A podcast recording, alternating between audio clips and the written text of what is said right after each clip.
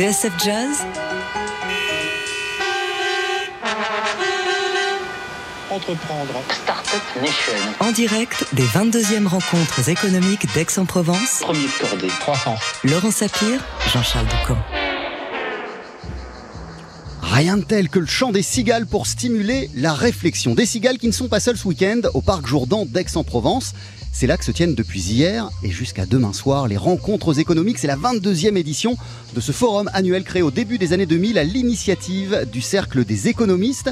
L'idée est de rassembler autour de thèmes économiques, sociaux et sociétaux des chefs d'entreprise, des universitaires, des économistes, des représentants d'ONG des intellectuels, des décideurs politiques, de les faire débattre, réfléchir ensemble sur les grandes questions de notre temps.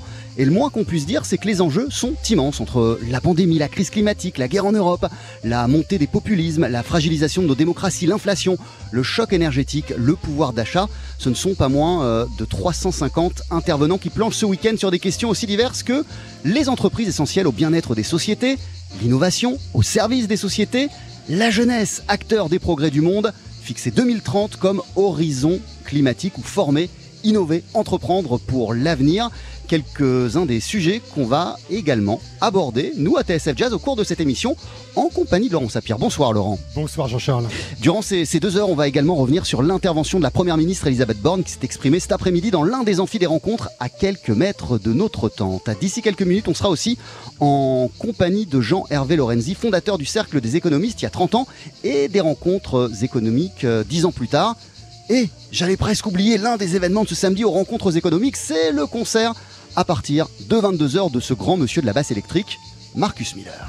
Le magicien de la basse électrique, Mister Marcus Miller, qu'on pourra applaudir, dont on pourra déguster le concert ce soir aux 22e rencontres économiques euh, d'Aix-en-Provence, où nous nous trouvons, Laurent Sapir et moi, euh, les rencontres économiques qui ont été euh, fondées par le Cercle des économistes, Laurent. Et on est donc avec Jean-Hervé Lorenzi, hein, qui préside euh, ces rencontres économiques d'Aix depuis 2001 et qui a aussi hein, fondé, vous l'avez dit Jean-Charles, le Cercle des économistes en 1992. Bonsoir. Bonsoir. Plus de 350 intervenants, hein, des chefs d'entreprise, mais aussi des politiques, des, euh, représentants euh, d'ONG, d'institutions, des universitaires, la première ministre également, Elisabeth Borne, qui était là tout à l'heure. C'est un gros morceau que ces rencontres euh, économiques d'Aix. Est-ce que c'est un peu le Davos provençal? Non, pas la formule sympathique, c'est le provençal, mais ça n'a rien à voir avec Davos. En réalité, comme vous le savez, l'ouverture de ces rencontres est totalement et totale, c'est-à-dire que personne ne paye un centime. C'est l'inverse de Davos, sauf des partenaires qui nous soutiennent. Euh, ils sont très nombreux cette année, ils sont 120, mais c'est ouvert au public, c'est ouvert à, à la fois sur, sur Internet. Il y a peut-être plusieurs centaines de milliers de personnes qui suivent les rencontres sur Internet. Il y a des, il y a des milliers de personnes qui viennent tous les jours. Donc on est, on est dans un univers qui est un univers en réalité de la gratuité, de l'ouverture, du débat euh, et du mélange, comme vous l'avez dit. Alors que j'ai rien contre Davos, hein, je, euh, je leur souhaite euh, de, continuer, mais c'est destiné, c'est les puissants de ce monde qui discutent avec les puissants de ce monde. C'est pas le cas ici. Le thème, l'année dernière, si on se souvient bien, c'était saisir l'avenir ensemble. On a le sentiment que cette année, c'est un peu plus. L'énoncé du thème est un peu plus directif ou inquiet. hein. C'est réussir les transformations du monde avec euh, le contexte qu'on connaît. Ben Oui, c'est là toute la difficulté de la, non pas uniquement des rencontres, mais de la situation euh, en, France. C'est qu'à la fois il y a ce souci d'essayer de changer euh, une partie de, de mode de fonctionnement, de consommation, de production, de manière de travailler. Enfin, la, la- la crise de la Covid est passée par là. Et d'un autre côté, donc ça c'est une ambition à moyen terme importante, ça suppose des investissements géants, essayer de lutter contre le réchauffement climatique, tout ce, que ce dont on parle tous les jours, et puis en même temps arrive une crise euh, absolument majeure qui est euh, en réalité pour, le moment prévisible et qui peut-être pourrait entraîner une récession euh, à l'échelle mondiale qui est en fait très résumée par un seul mot, l'inflation. Et comme l'inflation, les, les institutions et notamment les banques centrales n'aiment pas, à ce moment-là, paf, vous commencez à, mettre- avoir des politiques assez restrictives. Et quand vous avez des politiques restrictives, vous commencez à aller vers des situations économiques plus difficiles. La menace russe doit être l'occasion de faire en un an ce qu'on aurait dû faire en dix ans. C'est notamment ce qu'a déclaré cet après-midi la Première ministre euh, Elisabeth Borne. Est-ce que vous cette manière de voir Oui, j'ai trouvé qu'elle était euh, euh, très lucide. Vous savez que dans notre beau pays, on a quand même une compétence particulière dans le déni des sujets. Enfin, on, a une grande difficulté à affronter les choses. Et ce que Elisabeth Borne, au-delà de tout aspect politique, n'est pas du tout à l'ordre du jour.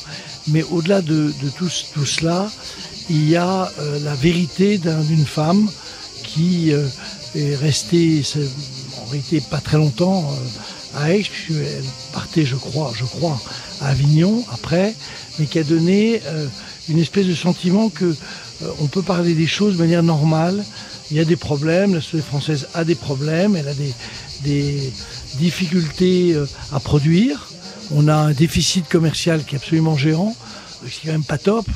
On a pas mal de, euh, j'allais dire, de problèmes d'emploi pour les jeunes et pour les seniors. Donc, alors que le reste, on n'a pas de problème. Pour les 30, 50, 50 ans, on n'a pas de sujet majeur. Euh, en fait, on a un taux d'emploi qui est important. Euh, donc, c'est pas ça. c'est toutes ces difficultés qu'il faut affronter en essayant de les traiter de manière juste et intelligente et je trouve que ce qu'elle nous a dit était juste. Et puis il y a le, pouvoir, le problème du pouvoir d'achat. Alors je ne sais pas si c'est un déni, mais c'est la première fois, je crois, que les rencontres euh, d'Aix euh, y consacrent euh, un débat. Bah oui, il y a un débat majeur, puisque vous avez en fait des estimations en moyenne qui sont liées à la hausse du prix de, des biens alimentaires, de l'énergie, et qui conduisent à penser qu'on aurait une baisse du pouvoir d'achat de peut-être de 1% en moyenne. Mais vous et moi, on n'a pas de problème. Donc ce qui compte, c'est les, les, gens qui sont, ont des revenus très faibles. Et eux, ça peut être 2, 3, 4%. Et ça, ça change le mode de vie des gens. Donc c'est très grave. Euh, Jean-Hervé Lorenzi, euh, vous le disiez, et on le disait, ces, ces, rencontres économiques, cette année, elles se tiennent dans un contexte euh, international, dans un contexte mondial avec énormément euh, de, mutations, des crises graves, euh, qu'elles soient sanitaires, qu'elles soient euh, aussi la guerre aux portes de l'Europe, l'inflation et, tout ce dont on parlait il y a quelques minutes. c'est dans un contexte particulier. De quelles déclarations finales peuvent-elles accoucher ces, rencontres Et surtout, quels sont les leviers dans, un monde autant en crise? Écoutez, d'abord, il y a toujours des solutions à tous les problèmes. Il y a 20 ans, quand les rencontres ont été créées, euh, le contexte était tout autre. Mais il était, euh, d'une certaine manière plus mauvais. Parce que il y, a ces crises, cette pandémie, qui en fait a un impact beaucoup plus long que, on l'imagine, puis il y a peut-être même une septième vague. Enfin, tout ça est très compliqué. Mais si euh, il y a la guerre en Ukraine, des guerres, il y en a eu beaucoup. On a quand même oublié que quand nos amis africains ne se sentent pas totalement concernés. Ils expliquent que nous n'avons pas été très concernés par euh, des crises au Sud-Soudan, des guerres au Sud-Soudan, au Yémen, enfin, je veux dire, des, milliers, des dizaines de milliers de morts, il y en a eu partout dans le monde. Euh, et nous n'avons pas un monopole sur ce point-là. Mais j'allais dire que, euh, en réalité, la société française est plutôt dans une bonne période. C'est un paradoxe. Mais quand vous regardez euh, les créations d'emplois, le taux de chômage, etc., c'est vrai que les résultats liés à beaucoup de choses. Je ne suis pas en train de faire de politique, hein, vous dire que euh, tel président est bien, ce n'est pas le sujet. Mais il se trouve que les dix dernières années, ou peut-être même moins, les cinq dernières années, ont été plutôt une trajectoire favorable. Euh, et, en réalité, on peut la poursuivre. Ma conviction, c'est qu'il faut maintenir le pouvoir d'achat de, ceux qui souffrent le plus de cette, de, cette hausse des prix, euh, le faire de manière euh, euh, en réalité assez déterminée et surtout faire une sélection. Moi, j'ai pas besoin qu'on prenne en charge. Il faut prioriser. Voilà, prioriser. Il y a des, beaucoup de petits salaires, eh ben, c'est eux qui souffrent, c'est pas moi. Donc, tout ça pour dire que il y a 20 ans, on était, souvenez-vous, on était dans une période où on parlait toujours du chômage de masse en France. L'idée du plein emploi était quelque chose d'insensé. Aujourd'hui, on peut raisonnablement penser que si on passe cette phase difficile, qui est une crise euh, mondiale, euh, on peut euh, tout à fait retrouver dans les 5-6 ans un plein emploi. Euh, quelque chose a, changé euh, également. euh, alors, en, en 70, c'est pas si ancien. Milton Friedman disait que la seule responsabilité sociale des entreprises, c'était de faire des profits. On est revenu sur cette dé- définition, sur cette, sur cette conception. Aujourd'hui, la raison, la responsabilité sociétale et sociale des, entreprises est, au cœur de la politique d'énormément de, structures. Qu'est-ce que ça change ça? Ça change tout. Le monde de Milton Friedman, d'abord, c'était un monde euh, très intelligent mais très simpliste. Vision du On monde. voulait dire très binaire. Oui, c'est un monde quand même, euh, je vais dire, au sens étymologique, inintelligent. Ça n'empêche pas qu'il y a ait quand même donné Ronald Reagan et Margaret Thatcher. Oui, enfin, je, je- je maintiens la formule. Alors, encore plus. Mais euh, ce que je veux dire par là, c'est que c'était un immense économiste. Vous voyez, je ne suis pas du tout en train de critiquer l'homme, il avait le droit d'avoir des opinions. Simplement, pour moi, les, les sociétés humaines sont un tout petit peu plus compliquées que le fait que des entreprises gagnent, euh, euh, gagnent euh, un profit important. J'en prends un exemple. Regardez ce que le jazz, en quoi le jazz a changé le monde. Il l'a changé sur des rationalités qui ne sont pas si explicites que ça. Il l'a changé parce qu'il a donné des rythmes, des musiques, des sons. Des, je ne suis pas du tout un spécialiste, hein, donc j'en parle avec euh, l'enthousiasme du tout, jeune dans le secteur, mais des choses exceptionnelles. Avant le jazz, il n'y avait pas de jazz, il n'y avait pas ces sons, pas ces rythmes, pas ceci. Après, euh, ben, il y a tout cela, et le monde s'est inspiré de cela. Donc, euh, au fond, je vais dire, on peut rendre le monde euh, beaucoup plus, euh, comment dire, solide, résilient, euh, intelligent, au sens où il maîtrise ses propres, euh, son, son- propre avenir. Et je trouve que la vision de, Milton Friedman, parce qu'elle était totalement, euh, comment dire, euh, atemporelle. Mais le monde, il n'est pas atemporel. J'ai pris l'exemple du jazz. Il y avait avant le jazz, après le jazz, Euh, pas après. J'espère que Dieu, Dieu m'en garde. Mais pendant le jazz. Et la jeunesse dans tout ça. Ben, la jeunesse, c'est la grosse sacrifice dans un pays comme le nôtre. Euh, on, a fait, on a fait une très grosse étude, euh, enfin étude, une conversation avec des dizaines de milliers de jeunes, et on s'aperçoit que Ils n'ont pas le Euh, moral. ils ont. Alors, c'est compliqué. C'est compliqué quand vous regardez les choses. Là aussi, ça fait partie des choses qu'il faut prendre avec beaucoup de précision. Il y a à la fois euh, une absence de, de de, croyance dans l'action publique. C'est autre chose. Et puis, il y a trois quarts des jeunes qui croient à l'ascension sociale. Je parle de la France. Hein. L'ascension sociale, ça veut dire que c'est une société où chacun a sa chance. Et on peut rebondir. euh, On peut rebondir. Donc, quand on regarde bien tous les chiffres, on s'aperçoit que c'est un tout petit peu compliqué, plus compliqué que de dire euh, ils n'ont pas le moral. Moyennant quoi, euh, je trouve que la politique de la jeunesse, c'est un trou noir de la politique française pour des raisons C'est un angle mort des débats aussi. voilà, et qui et donc il, il faut que ça change un jour. D'autant plus c'est la grande chance française, puisque vous prenez tous les pays environnants, y compris euh, l'Allemagne, l'Espagne, l'Italie, le truc, ils ont tous un problème démographique majeur. Donc c'est une chance inouïe d'avoir une, une jeunesse. Euh, le- les rencontres économiques donnent la parole à la jeunesse, la parole aux 18-28 euh, qui a été mis en place euh, il y a plusieurs années euh, de cela. Euh, les 10 jeunes, ans, il y a 10 ans. 10 ans, les jeunes que vous croisez depuis hier, euh, qu'est-ce qu'ils vous disent et qu'est-ce qui ressort de ces discussions euh, où la jeunesse est, est- est- est au centre? C'est formidable qu'ils soient là, mais euh, ils, ils sont euh, euh, en réalité pas totalement représentatifs de la jeunesse. Quand je regarde, ils sont, ils sont une 120, ils sont quand même tous très bien formés. Or, je prends un exemple, il y a sur les 11 millions 300 000 jeunes dans une efficience qui va de 18 à 29 ans, il y a au minimum 1,5 million de ce qu'on appelle les NITS, c'est-à-dire des jeunes qui n'ont pas de formation et qui ne cherchent pas un emploi.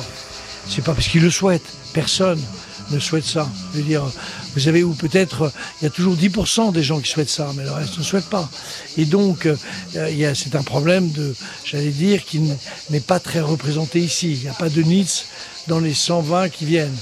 Donc, euh, ils disent beaucoup de choses, mais si moi je veux comprendre le problème de la jeunesse dans notre pays, je regarde non seulement ce qu'ils me disent, mais je regarde beaucoup d'autres choses. Mais ça veut dire que dans leur, ensemble, ces jeunes euh, ne croient plus trop dans les vertus de l'éducation?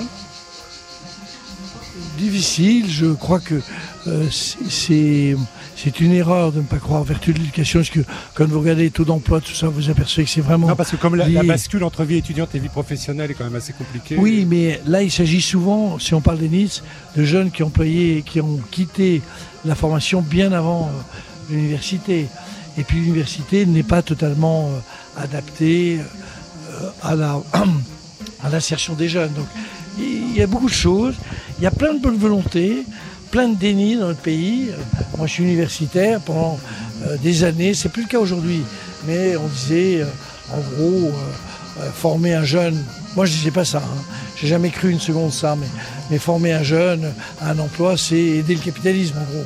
C'était complètement débile, mais vous voyez, donc, donc tout ça a disparu. Donc il y avait un déni de la réalité que c'est un jeune, il veut chercher un, emploi, il veut gagner sa vie, il veut avoir euh, une vie familiale ou, ou affective ou sexuelle normale, euh, normale au sens, euh, je vais dire, de, celle de son âge, il veut acheter un appartement, il, enfin, il veut se loger, il veut, tout ça c'est la vie.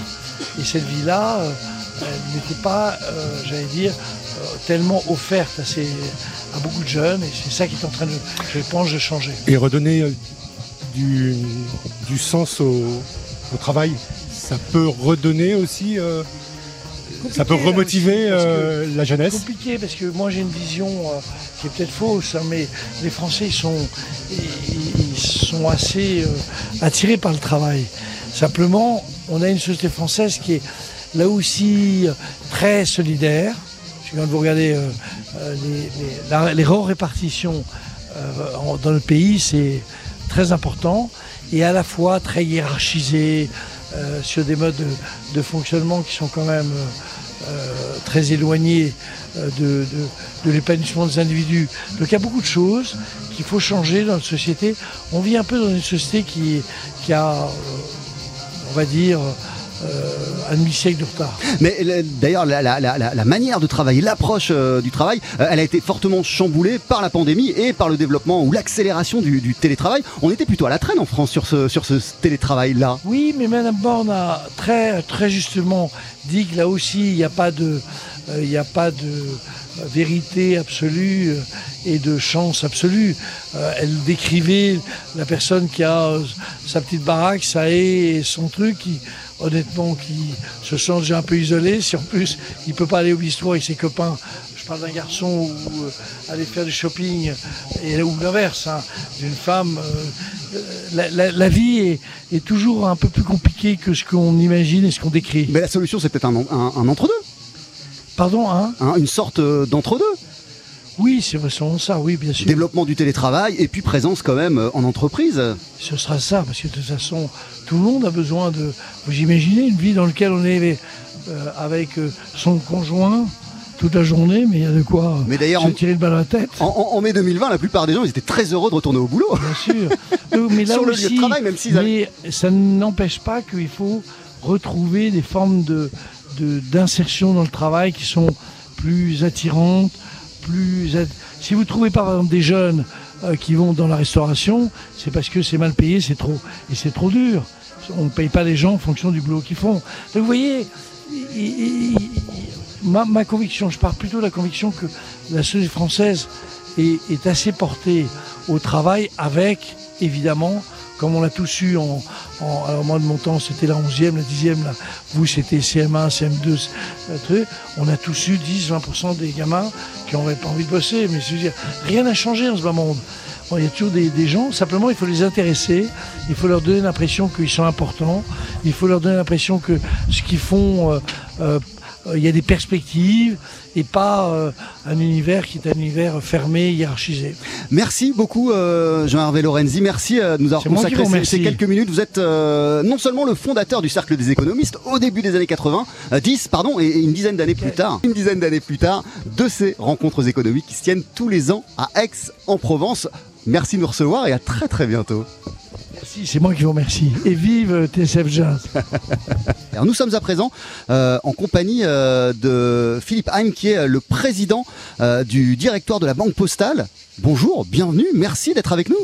Bonjour, un très grand plaisir d'être avec vous ce soir. Comment allez-vous Pour commencer? bah, écoutez, très bien. Écoutez, là, nous sommes à quelques heures d'un super concert de, de Marcus Miller. Écoutez, il fait beau, il fait chaud, il y a des super débats ici aux rencontres économiques d'Aix. On va très très bien.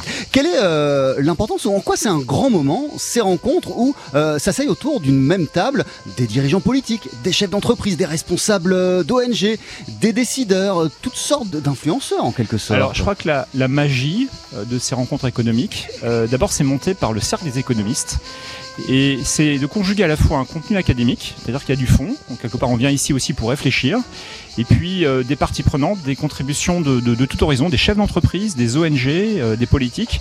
Et quelque part, on, parle des grands sujets du monde sans se prendre au sérieux, mais en mettant en prenant le temps d'aller au fond des choses. Et c'est un moment que, je, que je fréquente de, depuis cinq ans. On, en, repart toujours avec euh, euh beaucoup de beaucoup d'expériences, beaucoup de témoignages intéressants, beaucoup de couleurs, des choses très concrètes. Euh, Philippe, une question idiote en apparence, mais dans un monde en, plein chamboulement, en plein changement, comme celui dans lequel on vit, en quoi c'est important de réfléchir, de s'asseoir et d'alimenter une réflexion, de faire grandir, d'ouvrir ses perspectives de réflexion? Oui, vous savez, dans, le métier d'un dirigeant, je crois qu'il faut qu'on qu se répartisse en gros trois tiers. Un tiers pour ses clients, un tiers pour son interne et un tiers pour la réflexion. Il est important pour nous, dans un monde qui est en plein bouleversement, on le voit aujourd'hui, hein, il est important de comprendre quelles sont les, les grandes tendances, euh, euh, où vont nous mener ces, ces, ces grandes dislocations.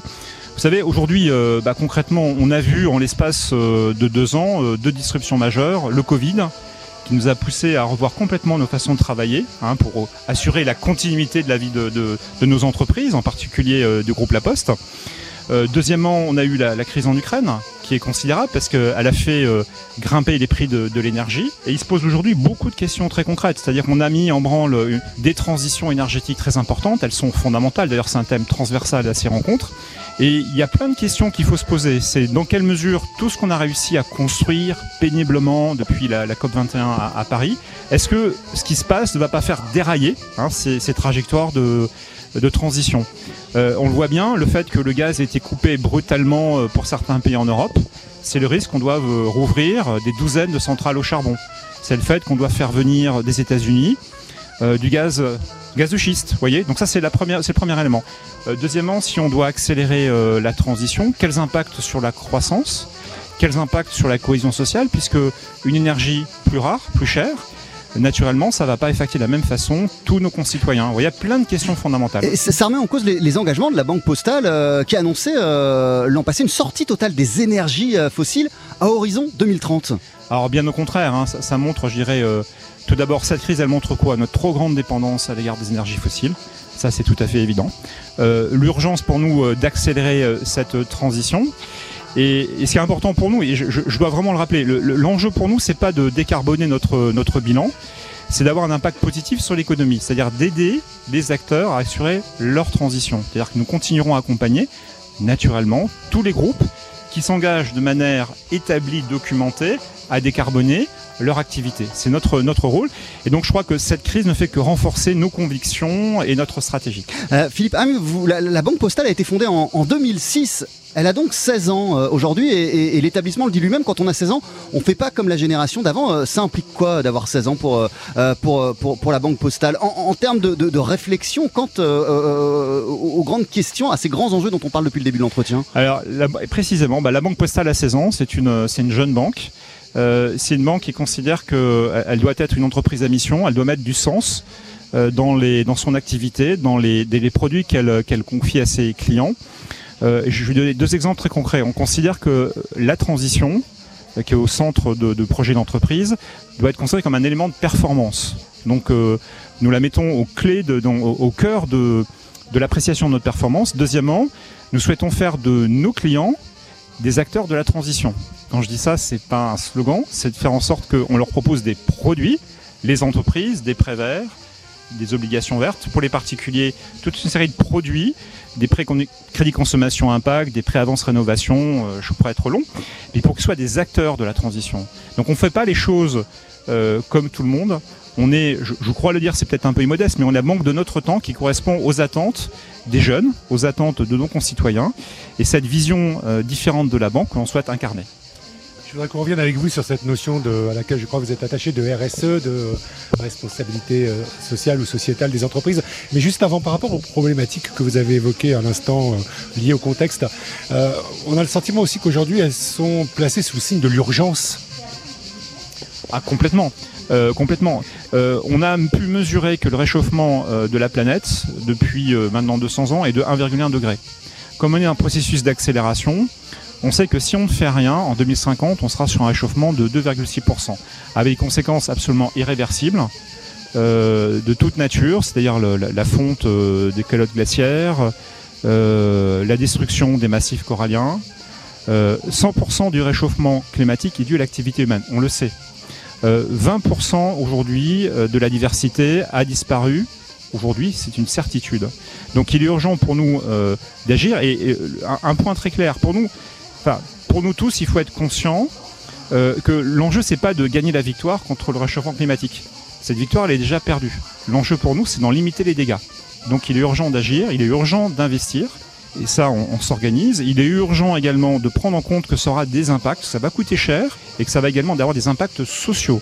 Et donc, la transition doit être une transition juste, c'est-à-dire qui incorpore tous ces impacts pour qu'elle soit tout simplement portée par les citoyens et pas rejetée. Il ne s'agit pas, à travers une transition qui soit très planificatrice, de ressusciter un nouveau mouvement des Gilets jaunes. Vous voyez, il faut que tout le monde soit à bord avec nous, soit persuadé du bien fondé et que les efforts soient équi-répartis. Et c'est ce que permettait donc cette euh, loi Pacte qui a été promulguée il y a, trois ans et qui a donc été un peu fondatrice hein, par rapport à, à la mise en avant de cette notion de, de RSE, de responsabilité euh, sociale des entreprises. Trois ans après, quel, quel bilan vous, vous en c'est une loi, euh, c'est une loi fondatrice parce que loi fondatrice parce qu'elle ouvrait euh, d'abord elle rendait obligatoire pour les entreprises euh, de définir une raison d'être et ensuite elle offrait la possibilité. Raison d'être, ça veut dire en gros, on n'est pas uniquement motivé par le fait de faire de- du bénéfice économique. Et- Exactement, c'est-à-dire comme vous le savez, on est on est sorti du dogme de Milton Friedman où l'objectif d'une entreprise c'est de On faire en du profit. il y a quelques minutes. ouais. Voilà, exactement. Je crois Jean-Hervé a dû euh, le, commenter. Euh, L'idée aujourd'hui, c'est de dire qu'au-delà, naturellement, euh, du profit qui est nécessaire, hein, parce qu'avant de distribuer de la valeur, il faut la créer, hein, donc il n'y a pas d'ambiguïté. hein. Mais au-delà de ça, on a une responsabilité sociétale, environnementale. C'est ce qu'on on inscrit dans notre raison d'être. Ensuite, on passe entreprise à mission. Ce et donc, on inscrit notre raison d'être dans nos statuts. Nous avons changé notre gouvernance, donc vous avez un comité qui va vérifier que cette raison d'être est bien respectée, qu'elle irrigue bien notre, notre stratégie, et on se soumet à des audits. Vous voyez, c'est pas juste euh, euh, quelque chose qui est déclamatoire, c'est quelque chose qui doit être démontré, qui est vérifié. Mais ce comité, euh, il, il est intégré à la gouvernance, mais il, il influe sur la gouvernance? Absolument, ce comité, en fait, il C'est c'est lui qui vous évalue en même temps. hein. Alors, c'est quelque chose qui est à côté de notre conseil d'administration, mais qui n'est pas, en place pas le conseil d'administration. C'est quelque chose qui conseille, euh, en l'espèce pour nous, le, directoire, qui examine euh, des des indicateurs de suivi, qui formule des recommandations. Et toutes nos actions doivent être euh, revues, certifiées par un organisme tiers indépendant. Et la sanction de tout cela, c'est que si vous ne conformez pas à ce que vous affirmez vouloir faire, vous perdez votre statut d'entreprise à mission, avec des effets de réputation qui sont, bien entendu, importants. Euh, quelle est précisément euh, la raison d'être euh, de la Banque Postale, Philippe Haim Alors, c'est une raison d'être qui est, qui est articulée euh, en, en valide, mais je vais vous la résumer. C'est à, à travers des, des offres de, de produits et services compétitifs, permettre à chacun de nos clients de s'accomplir et de participer à la durabilité de la planète. Mais alors concrètement, quelqu'un qui veut acheter un véhicule vert, Ah bah, quelqu'un qui veut acheter un véhicule vert, c'est notre crédit consommation euh, responsable. C'est-à-dire que si c'est un véhicule électrique, on fait une bonification au taux d'intérêt. Si c'est un véhicule thermique, parce que le le véhicule électrique est onéreux, hein, faut, faut pas se cacher les choses, eh ben nous allons compenser l'impact carbone de ce véhicule thermique pendant deux ans. quelqu'un qui veut se lancer dans des gros travaux euh, de rénovation énergétique. Alors nous avons pour ça un superbe produit qui est le prêt avance rénovation, c'est-à-dire que nous allons financer euh, ces travaux euh, par un prêt in fine. C'est un prêt qui est remboursé à l'échéance, Y compris le reste à charge. euh, et, et notamment le, le reste à charge après toutes les subventions qui servent pour les, pour les travaux. Donc concrètement, s'il vous reste à charge 20 000 euros, vous prête euh, 20 000 euros et ça sera remboursé à la mutation, à la vente du bien ou lors d'une succession. Donc il y y a plein d'avantages, c'est qu'en faisant ces travaux, vous améliorez votre qualité de vie, ce qui est quand même important. Deuxièmement, vous ajoutez de la valeur au bien et euh, que quelque part, vous attendez, ce sera donc à la mutation, à la vente du, euh, de votre appartement, votre maison ou à la succession que vous rembourserez. Donc c'est très efficace pour accélérer les rénovations. Jean-Hervé Lorenzi nous disait il y a quelques minutes que ce monde en apparence ultra anxiogène, bourré de crises, bah en fait, il, va pas si mal et il y a des choses qui vont plutôt mieux euh, qu'il y a 20 ans. Et, tous les axes là que vous venez de nous énumérer euh, et les outils que vous venez de nous énumérer euh, vont dans le sens d'un monde qui est, plus juste en fait. Oui, alors ce qui est, ce qui est très important, c'est la prise de conscience, une grande prise de conscience. je crois que depuis la COP 21, depuis les, efforts hein, qui ont été coordonnés par la présidence française, euh, on a réussi à mettre l'ensemble des parties prenantes en action, c'est vraiment frappant. Je crois qu'à la COP26 à Glasgow, donc 5 euh, ans après, 80% euh, des parties prenantes ont défini une trajectoire. Donc je crois que cette prise de conscience est, tout à fait heureuse. tout à fait heureux également que l'Europe joue un rôle leader. vous savez, à, travers toute série de mesures, la taxonomie, un programme financier complet, des règles également de ce qu'on appelle de reporting extra-financier. Euh, donc c'est tout à fait positif. Euh, donc il est passionnant hein, d'être euh, chef d'entreprise en, 2022, avec tous ces leviers qui n'existaient pas avant. Oui, c'est passionnant, et puis je peux, je peux, ajouter que le métier de, banquier est passionnant, hein, puisque notre métier c'est de bah, aider nos clients à réaliser leurs rêves, à réaliser leurs projets, c'est le plus beau des métiers. Juste encore en matière de, finances durables, et puis vous avez donné l'exemple de rénovation énergétique ou de quand on veut acheter un, véhicule vert, et en matière d'investissement, vous avez la même, oui, alors le même changement de démarche? Absolument. je je ne veux pas rentrer trop dans le détail, mais nous avons des, prêts verts ou des obligations vertes. C'est soumis à des règles, bien entendu, à des, critères de conditionnalité. Et ça nous permet d'accompagner des projets, par exemple, euh, construction de, tramways, euh, de retraitement des eaux ou euh, d'investissement des entreprises dans tel ou tel projet qui sont exemplaires d'un point de vue environnemental. Euh, Philippe Heim, euh, pour se quitter, euh, on sait que vous êtes dingue de jazz, vous êtes un, grand fan de cette musique. Une, question comme ça, elle est rentrée comment dans votre, dans votre vie, cette musique? Ah, c'est rentré un peu par hasard. Écoutez, ça fait éruption dans ma vie quand j'étais étudiant en école de commerce. À l'époque, j'étais un peu cossard et je loupais fréquemment les, échéances qui étaient les miennes et j'ai tardé à, faire mes choix d'options. Et euh, j'avais plus que le choix euh, lors d'un trimestre entre comptabilité approfondie, euh, valorisation de produits complexes et histoire du jazz. Et je ne sais pas pourquoi, mes pas m'ont conduit vers histoire du jazz. Et c'était avec Michel Marcheteau, un professeur d'anglais fabuleux, qui m'a fait notamment découvrir Coltrane, Thelonious Monk. Euh, tous ces grands musiciens euh, bebop et ça ne m'a pas quitté. Ah, ça vous a pas quitté et ça ne vous quitte pas même dans vos réflexions en tant que, en, tant que dirigeant de, la Banque Postale. De quelle manière la musique vous, vous accompagne dans votre action, ah, même dans votre réflexion, dans vos envies, euh, dans les stratégies que vous développez? Alors vous savez, le, jazz est je crois une grande source d'inspiration pour, pour le management. Le jazz, tout d'abord, c'est cette manière de, produire de la musique, de co-créer dans l'instant par ce travail d'un groupe on, est dans l'inconnu, on accepte l'inconnu, on accepte la complexité, on se jette dans le vide, on a juste quelques grilles d'accords. Il y, a un cadre hein, qui est défini, mais dans ce cadre, qui est très exigeant, on arrive à, co-créer, à, créer du nouveau, euh, encore une fois par la, magie du travail de groupe. Euh, et je crois que c'est une, c'est une merveilleuse métaphore sur la, collaboration et la créativité. Merci beaucoup Philippe Heim, euh, président du directeur de la Banque Postale. Merci pour ces quelques minutes passées euh, à, nos côtés en direct des rencontres économiques d'Aix-en-Provence. nous sommes à présent en compagnie, on va parler de GAFAM en compagnie, pour commencer de Laurence De Villers. Bonjour. Bonjour. Votre micro euh, est, ici. Euh, vous êtes chercheur au CNRS, professeur en informatique et intelligence artificielle à la Sorbonne. Vous êtes exprimé euh, ce matin au cours d'un colloque sur la régulation des GAFAM. Comment allez-vous pour commencer? Ah bah très bien, je trouve ça formidable qu'on soit en interdisciplinarité ici avec des économistes et des informaticiens, des philosophes, des politiques et qu'on essaie de comprendre comment on peut organiser mieux ces écosystèmes pour le bien-être de tous. Pourquoi c'est important et c'est super de faire dialoguer justement euh, ces différents corps de métier ou ces différentes disciplines? Bah, Parce que l'innovation demain, euh, c'est une innovation avec beaucoup d'objets socio-techniques. Donc euh, à la fois, on a besoin de grandes capacités d'expertise pour les construire, mais également on a besoin de les encadrer.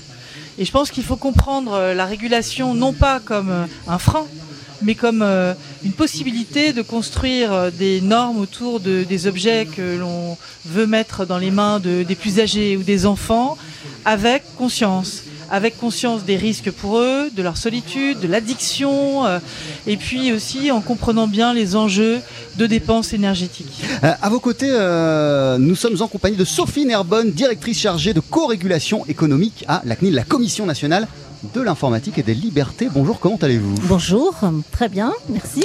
Et Alors, face à la, à la toute-puissance de, de ces GAFAM, hein, dont on rappelle que c'est le sigle qui désigne les géants du numérique, hein, comme euh, Facebook, euh, Google, etc., Amazon, face à cette euh, toute-puissance des GAFAM, dans quelle mesure euh, la CNIL, la Commission informatique et liberté, s'estime-t-elle suffisamment bien armée? Alors, cette question, effectivement, doit être apportée euh, à l'aune d'un texte européen qui est appliqué depuis 4 ans maintenant, qui est le Règlement général sur la protection des données personnelles. Le fameux RGPD le fameux RGPD, comme vous le dites, dont on a pu dire qu'il avait été fait spécialement pour contrer les GAFAM. Alors qu'en fait, il s'applique à tout le monde. Il s'applique à tous les organismes, publics ou privés, qui vont mettre en place un fichier avec des données personnelles, donc des, données qui permettent d'identifier des personnes physiques, que ce soit par euh, leur photo, une plaque d'immatriculation, un numéro de téléphone, etc. Alors, quel a été l'apport? Extrêmement Donc c'est quoi C'est n'importe quelle newsletter par exemple? Oui, si vous êtes euh, adhérent à une newsletter, euh, vous avez le droit euh, de savoir effectivement euh, qui effectivement met en place cette newsletter, vous désinscrire, voir votre requête euh, suivie des faits, évidemment, euh, avoir le droit de savoir si euh, votre adresse mail va être transmise à des partenaires commerciaux ou pas, pouvoir vous y opposer. Tout ça, ce sont les règles de protection des données personnelles qui ont pour objectif de vous permettre de mieux contrôler, maîtriser, alors qu'on sait qu'effectivement c'est extrêmement opaque. Euh, et le RGPD a été fait justement pour euh, permettre de renforcer les droits de chacun des citoyens européens par rapport à l'utilisation des données euh, numériques et puis d'imposer des obligations euh, à tous les acteurs économiques et les pouvoirs publics. Donc effectivement, comme je vous le disais, ça concerne tout le monde. Et pour les GAFAM, la- la- l'aspect extrêmement important, c'est que euh, ce texte a considéré que, où que soit installée l'entreprise étrangère de, de droit étranger, dès lors qu'elle allait cibler euh, des ressortissants européens, euh, eh bien, le RGPD s'appliquerait également à elle. Donc on n'est pas du tout comme en droit fiscal où vous payez l'impôt seulement si vous êtes établi sur le territoire. Là, c'est vrai qu'on on a, l'Europe s'est dotée d'un moyen d'action euh, de toucher des entreprises qui ne sont pas établies en Europe, mais qui néanmoins se sont établies pour pouvoir bénéficier du guichet unique. Et alors, est-ce qu'on peut dire, euh, à travers cette phase euh, RGPD, qu'il y a eu une évolution dans le sens euh, d'un certain durcissement en matière de régulation des, GAFAM, notamment par rapport euh, au montant des amendes Alors vous avez raison, c'est vrai que le RGPD a prévu des, plafonds en termes d'amende euh, qui sont maintenant euh, sans commune mesure avec le droit qui était précédemment, la CNIL ne pouvait délivrer que des amendes de 50 000 euros, c'était ridicule. Là, ça peut aller jusqu'à 4% du chiffre d'affaires mondial consolidé. Donc vous voyez que ça peut représenter des milliards euh, d'euros. Alors je ne dirais pas, on est dans une phase d'apprentissage des sanctions. Euh, alors euh, pour 2021, la CNIL a délivré pour 247 millions d'euros d'amende, ce qui pour elle est, est sans précédent. Ouais. Mais c'est une courbe euh, d'apprentissage qui va faire que croître évidemment. euh, parce que c'est loin euh, d'être encore représentatif de quelque chose de significatif pour, pour les GAFAM. Leur enjeu réputationnel en prend un coup quand même, de voir se multiplier les sanctions qui tombent les unes derrière les autres. hein. Mais effectivement, ça n'est pas encore très, euh, pour eux, représentatif par rapport à leur chiffre d'affaires. Et dans ce cadre-là, il y, a- y y une insistance par rapport au problème des, des cookies, con- con- consentement euh, euh, sur, sur les cookies, hein, ces fichiers euh, où, où sont stockées des, des informations personnelles. Quel, quel bilan vous faites en la matière? Effectivement, vis-à-vis des cookies qui sont des traceurs qui permettent de suivre quelle est votre navigation sur Internet de façon à pouvoir vous adresser des publicités ciblées, la CNIL a établi un plan d'action dans la mesure où vous devez consentir à l'utilisation de ces traceurs et c'est les fameux bandeaux que vous voyez s'afficher. Et vous devez pouvoir vous opposer aussi facilement que vous consentez. Ce qui, euh, pendant longtemps, effectivement, n'a pas été le cas. Et c'est d'ailleurs la raison pour laquelle euh, Google, euh, en janvier dernier, a fait l'objet d'une nouvelle sanction de, de 120 millions d'euros. de même, d'ailleurs, que Facebook.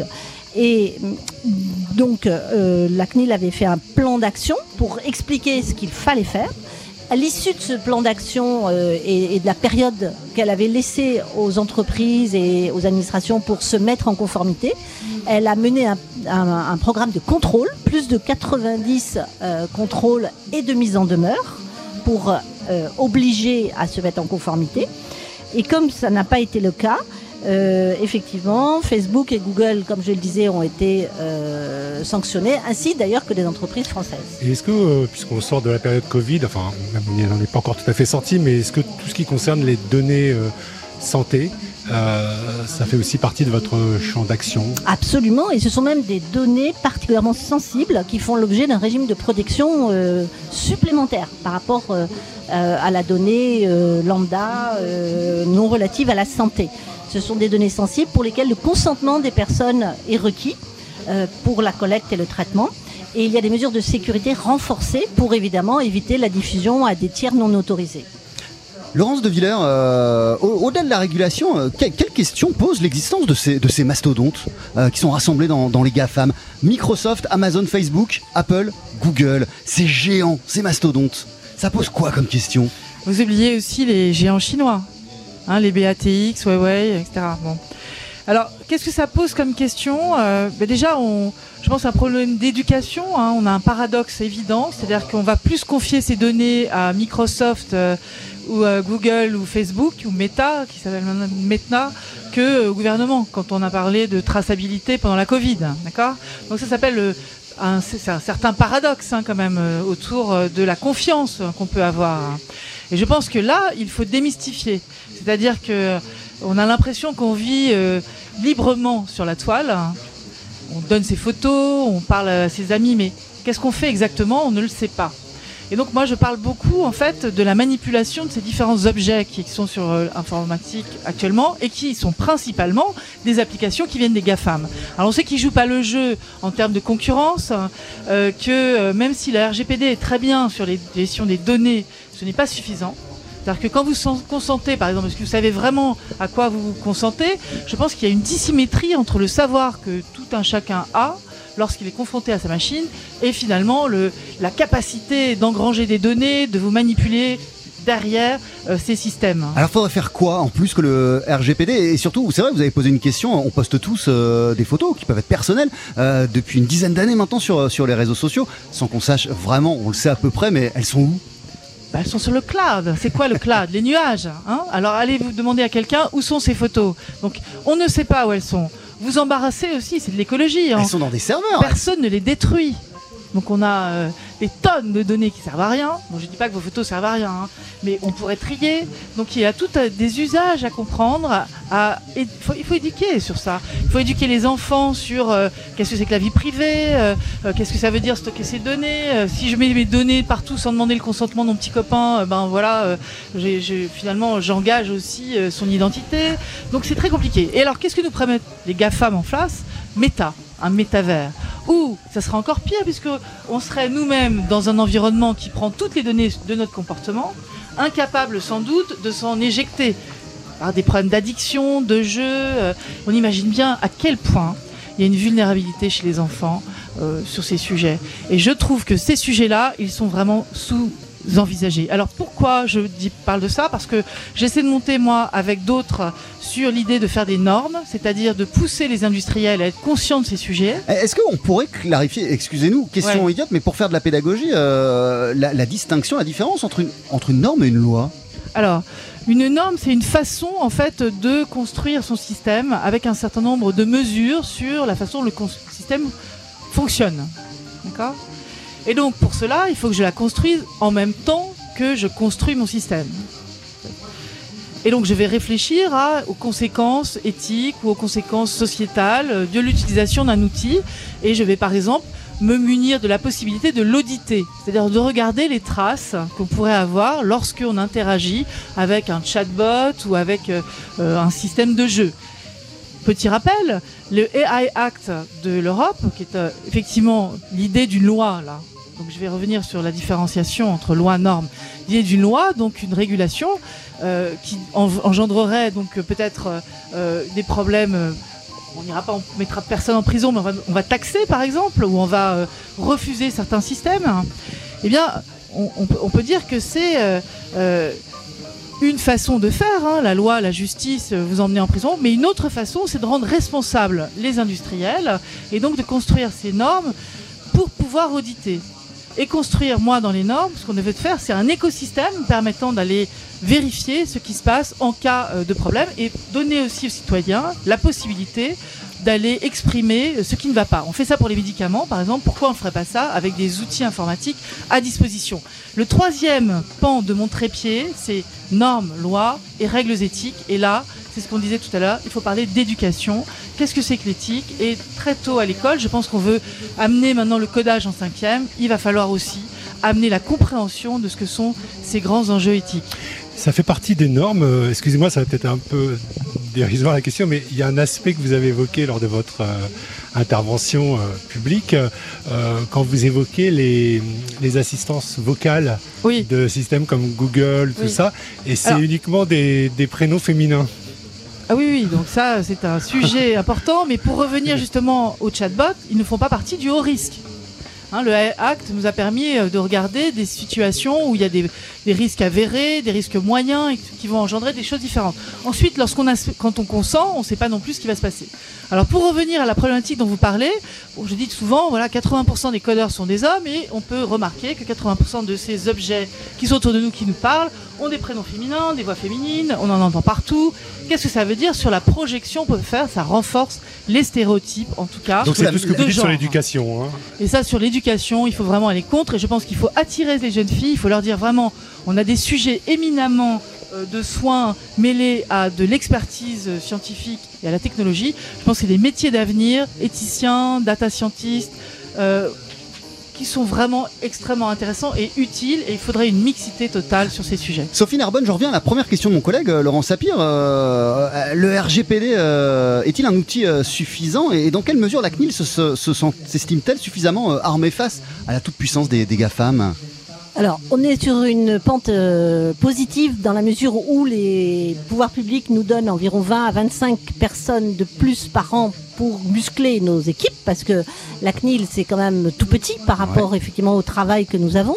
Euh, puisque on est à l'heure actuelle euh, 245, on était euh, euh, 225 euh, donc en 2021 et on sera 275 euh, à la fin de l'année prochaine. Donc vous voyez, on est quand même sur une pente, euh, une dynamique très positive. Le problème, c'est qu'effectivement, il va y avoir d'autres textes qui vont venir euh, compléter la brique du RGPD qui porte sur la protection des données personnelles, euh, sur une organisation de nouveaux modèles de partage de données avec la création de nouveaux acteurs qui vont être des tiers de confiance qu'il va falloir euh, surveiller. Donc là aussi, il va falloir effectivement euh, euh, voir si c'est bien cohérent avec le RGPD. Tout ceci demande effectivement euh, euh, des ressources. Euh, donc il y a une responsabilité effectivement à la fois euh, des gouvernements, euh, parce que c'est la, question que vous posez qui s'adresse à la CNIL, mais ça s'adresse aussi à toutes les CNIL européennes, puisqu'il y a une CNIL par pays européen et qu'il y a un groupement des CNIL européennes au niveau européen euh, qui prend des positions contraignantes d'ailleurs. Donc je dirais qu'effectivement, euh, c'est pas simplement une question de budget ou d'effectifs, c'est plus que ça. Et effectivement, à la fois la Commission européenne et les, les, les- les États nationaux ont une part de responsabilité également euh, là-dessus. DSA euh, qui viennent d'être votés, Digital non Service Act et Digital Markets Act. pour voilà surveiller les plateformes et surveiller les services et les problèmes euh, donc de monopole euh, de ces euh, grands géants du numérique. Donc euh, on va dans le bon sens comme vous le disiez. Il y a- donc faut aller plus loin pour moi sur les AI le AI Act et se rendre compte qu'il y a une guerre des normes pour lequel il faudra absolument plusieurs personnes euh, du gouvernement aussi qui s'impliquent. Il faut comprendre ces sujets. Et je rebondis sur euh, la, question des normes pour euh, dire qu'effectivement vous avez une loi quand vous avez un texte qui est voté par euh, le Parlement. Euh, donc ça peut être au niveau national ou au niveau européen. Et effectivement, euh, les règlements européens dont on parle là, ce sont des textes qui sont d'application directe, c'est-à-dire qu'ils vont être votés par le Parlement européen, adoptés par la procédure du Conseil européen et de la Commission européenne, et ils deviennent des lois de facto qui s'imposent et qui, posent des règles dont les manquements sont directement sanctionnés. Alors que vous pouvez avoir d'autres euh, normes dont le statut ne sera pas identique parce que euh, ce sont soit des mécanismes de certification, euh, et ça se développe énormément, et d'ailleurs le RGPD promeut euh, les mécanismes de certification. On est certifié, vous savez, dans le monde de euh, certaines industries, tout est fait l'objet de certification Ouais. pour assurer euh, la traçabilité, s'assurer que c'est effectivement euh, euh, bien construit et, et effectivement que ça peut être contrôlé.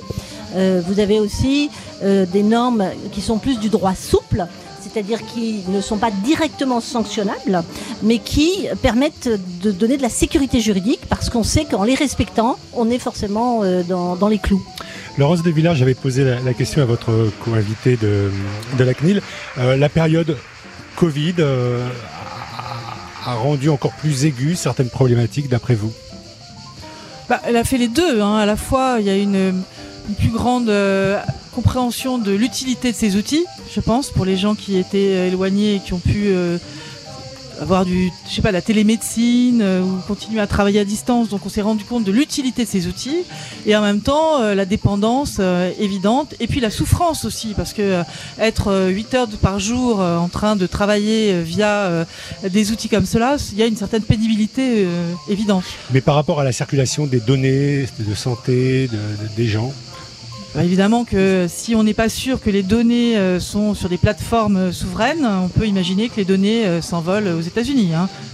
Et sans même parler euh, de la circulation euh, des données, euh, on ressort de cette période de, de- de pandémie euh, avec des GAFAM ah oui, qui ils sont, renforcés, ils sont ont renforcés, gagné beaucoup d'argent. Encore plus, encore, encore plus. Euh, le centre de nos vies pendant, pendant de nombreuses semaines, euh, ça a été ces écrans d'ordinateur, Oui, ça a été ces plateformes. Non, on Euh, a et- enrichi les, Et, et- et pour les gens qui bossaient, mais également pour les enfants. On a tout à fait enrichi et sûrement poussé l'addiction aussi à des jeux euh, pour les enfants euh, parce que c'était des médias euh, qui étaient disponibles et on ne faisait rien, on était cloîtrés chez nous. Donc on voit bien l'extrême. Et je pense que là, on est tous conscients que ça va très loin si on fait cela. Et d'autre part, les GAFAM dont on parle là, qui nous disent faire de l'éthique, qui nous disent faire prendre conscience de tout cela, moi je trouve qu'il y a un abus là de confiance pour la population en entier. Il faut pas croire cela comme comme ça. Il nous faudrait des preuves, il nous faudrait effectivement une certitude que les données partent pas directement aux États-Unis, une certitude que lorsque vous avez des enfants qui jouent à des jeux, il y a des contrôles derrière sur l'addiction et peut-être des, des incitations à s'arrêter. Et je ne suis pas certaine que tout cela est fait. Et d'autre part, est-ce à eux de se censurer? Je ne sais pas non plus, il faut des comités extérieurs qui puissent faire cela. Quand on a un comité d'éthique de GAFA qui est payé par le GAFA lui-même, qu'est-ce que cela veut dire? Euh, Ça semble titanesque, hein, tous, ces, tous, tous ces chantiers et toutes ces questions qui sont posées par, euh, par les GAFAM, euh, Laurence de Villers. Pas tant que ça. Bah. On peut bousculer du jour au lendemain, vous savez. Il y a des gens Mais on qui n'y n'ont- arrive, on n'y arrive pas jusqu'à présent. on n'y arrive pas à On est euh, cours. C'est effectivement c'est bien, c'est parti parce que euh, une fois encore, quand je vous dis effectivement le, ça ne fait que quatre ans en définitive euh, que le RGPD est, fonctionne en fait, hein, Ouais, ouais. a été mis en, en application effective. Euh, donc on peut regretter euh, que ça n'aille pas assez vite, que les sanctions ne soient pas assez fortes. Euh, mais il y a aussi la Cour de justice de hum, l'Union européenne, qui est le gardien euh, du droit européen, et qui euh, a invalidé, a considéré que l'accord politique qui avait été fait entre l'Europe et les États-Unis ne valait rien. C'était peanuts parce que ça ne respectait pas justement les garanties européennes. Ce qui met les, tous les acteurs euh, en situation de fragilité et le gouvernement a admis qu'il faudrait qu'il revoie sa plateforme de données de santé dont vous parliez tout à l'heure, hein, qui sont donc des données très sensibles, parce que la CNIL a dit attention, euh, un acteur américain qui héberge toutes ces données de santé, ça pose problème. Et il faut effectivement remédier à cette difficulté. Le gouvernement a dit qu'il y aurait une solution technique pour qu'effectivement... on l'attend toujours, hein, la solution technique. Parce que ça prend du temps. Non, pas seulement. Il y a 4 ans, c'était déjà le même discours. non, non, non. Là, la plateforme des données de santé, c'est 2020. Donc effectivement, on est en 2022. Et c'est vrai qu'il est prévu qu'il y ait une société française de droit français entre Orange et Capgemini qui soit créée de toutes pièces pour pouvoir faire écran euh, à Microsoft. Donc je pense qu'effectivement, je comprends l'impatience et on la comprend d'autant plus que effectivement c'est ce que nous disent euh, toutes les organisations euh, d'usagers qui trouvent que ça ne va pas assez vite. Mais c'est vrai qu'on est pris aussi par les règles de droit que l'on doit appliquer et que ça n'a pas la même temporalité et qu'effectivement apprendre à réguler à 27 avec des cultures différentes c'est aussi euh, non pas titanesque parce que c'est du ressort des humains que nous sommes, mais euh, il faut euh, se dire qu'en quatre ans d'application, on a déjà bien travaillé, mais on va faire mieux avec des voies rapides qui permettront de travailler en mode projet. Il faut aussi faire des bacs à sable. Donc, euh, pour regarder ce que fait Meta, il faut regarder la consommation d'énergie, il faut faire des équations là-dessus. Moi, je ne vois pas arriver cela très vite. Moi, je suis moins confiante que vous. Et je pense que la RGPD n'est pas tout ce qu'il faut faire. Mais vous le voyez quand même arriver, même si c'est de façon plus lente ou pas du tout Écoutez, il y a euh, sur le marché européen à se défendre quand même et à concrétiser le fait qu'il y a une guerre sur les normes, qu'il y a des lobbying énormes et que le gouvernement dit s'appuyer sur les GAFAM. Alors moi, je voudrais que cet appui sur les GAFAM soit clarifié. Lorsqu'on nous dit pour les enfants, l'enfance par exemple, c'est important euh, de mettre en place un certain nombre d'outils de vérification de ce qui se passe, je m'assurerai aussi que c'est pas sur les GAFAM qu'on compte. Il est évident que pour le moment, on se repose encore beaucoup sur euh, leur expertise en matière de cloud. C'est eux qui font le marché et que on veut pousser à la création d'acteurs européens on a quand même beaucoup d'acteurs euh, justement qui attendent euh, de pouvoir se confronter effectivement, non pas, on ne veut pas créer de nouveaux GAFAM évidemment, puisqu'ils se sont bâtis sur un mode de prédation des données personnelles. Donc c'est certainement pas ce qu'on veut refaire. Mais par contre, effectivement, donner la primeur, comme le font les Américains ou les Chinois à leurs entreprises.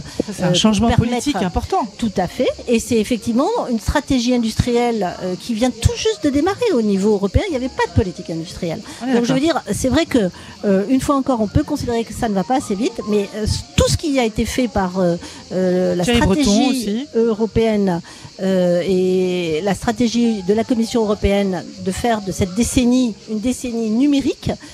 avec effectivement des commissaires européens tels que Thierry Breton qui connaît très bien ces questions et qui font avancer les choses, permettent d'avoir eu l'adoption déjà de deux actes importants pour euh, la concurrence et euh, hum, tous les contenus illicites, incitation à la haine ou fausses fake news, les fausses informations, ça c'est le DSA, c'est passé ça va entrer en vigueur et vous voyez qu'effectivement c'est quand même très bien parti. Merci beaucoup Sophie Nerbonne, directrice chargée de co-régulation économique euh, à la CNIL, la Commission nationale de l'informatique et des libertés. Merci d'être passé nous voir. Euh, à très bientôt, bonne fin de journée. Merci à vous. Laurence de Villers, merci euh, beaucoup, chercheur au CNRS, professeur en informatique et intelligence artificielle à la Sorbonne. alors moi j'ai noté deux livres qui sont récemment sortis, La souveraineté numérique dans l'après-crise ainsi que les robots émotionnels, santé surveillance, sexualité de points et l'éthique dans tout ça. Et j'ai écrit aussi Vaguia à l'Elysée pour poser 20 questions, un manifeste pour les politiques. Merci. Merci beaucoup. On va parler euh, à présent euh, de jeunesse d'ici une poignée de secondes, euh, puisque c'est un thème central de ces 22e rencontres économiques d'Aix en Provence. Ne bougez on est toujours en direct des 22e rencontres euh, économiques d'Aix euh, en Provence. On le disait, la jeunesse occupe une place centrale dans ces rencontres économiques. Donc on va parler jeunesse à présent euh, avec Marjolaine Grondin, cofondatrice de Jam. Bonjour. Bonjour. Merci d'être avec nous. Comment ça va déjà? Ça va, ça va bien, je suis contente d'être là. Il fait beau, un peu chaud, mais il fait beau, on entend les criquets, c'est chouette. Alors vous êtes intervenu, vous, depuis le début de ces rencontres, dans quel cadre et autour de quelle discussion alors j'ai fait plusieurs, euh, plusieurs interventions avec un rôle qu'on m'a attribué qui est un peu différent que ce que je fais d'habitude. Euh, j'ai modéré une, un débat, enfin une prise de parole d'un entrepreneur, Simon Bernard, qui lutte contre la pollution plastique. Donc voilà, on m'a proposé plutôt de, de l'introduire. Et ce matin, j'ai sur scène transmis les résultats d'une enquête qu'on a menée avec justement le cercle des économistes pour les rencontres d'Aix sur la jeunesse, sur des grands thèmes qu'on va pouvoir évoquer ensemble, mais pour comprendre ce qui se passe dans la tête des jeunes, leurs espoirs, leurs attentes et leurs, leurs difficultés aussi. Ah, cette thématique de la jeunesse, elle est, elle est, elle est, elle est, elle est tellement euh, au cœur de euh, votre activité que vous avez fondé il y a une dizaine d'années Jam, qui est le premier média euh, avec lequel parle la génération Z. Qu'est-ce que ça veut dire? Vaste programme, ouais. Euh, bon, comme toute bonne histoire de, de start-up, ça n'a pas du tout commencé comme ça. Euh, Jam, à la base, c'est euh, une, plateforme d'échange entre étudiants pour se partager des bons plans entre eux au sein de l'école. Moi, j'ai commencé quand j'étais étudiante, et puis petit à petit, ça a évolué. J'ai structuré l'entreprise, et on a appris à, à vraiment comprendre ce qui nous animait. Et c'était pas forcément de créer une plateforme, une appli, un algorithme, etc. C'était d'être auprès des jeunes, de les aider dans leur quotidien, de les comprendre, de leur donner la parole, en fait d'être en conversation avec eux. Et c'est comme ça que petit à petit on a créé donc Jam. Ce, alors dans le jargon on dit chatbot, c'est pas très poétique, hein, mais bon c'est voilà un, média conversationnel euh, dans les messageries de Instagram et, Facebook, donc dans Messenger, euh, qui échange aujourd'hui avec bientôt de bientôt 800 000 jeunes sur des sujets de société. Euh, par exemple, hier, il posait la question euh, est-ce que t'aimerais, tu te vois vivre jusqu'à 200 ans? Ça paraît anodin comme ça, voire un peu fou, mais en fait, derrière, il y a une discussion de deux minutes sur le transhumanisme et sur euh, l'état de la recherche aujourd'hui, avec une façon de les interroger qui est beaucoup plus directe, décomplexée aussi. on les tutoie, on les appelle par leur prénom, on parle de, de situations concrètes. Aujourd'hui, c'était toi aussi, tu galères à trouver des films le soir pour parler de la théorie des choix, par exemple.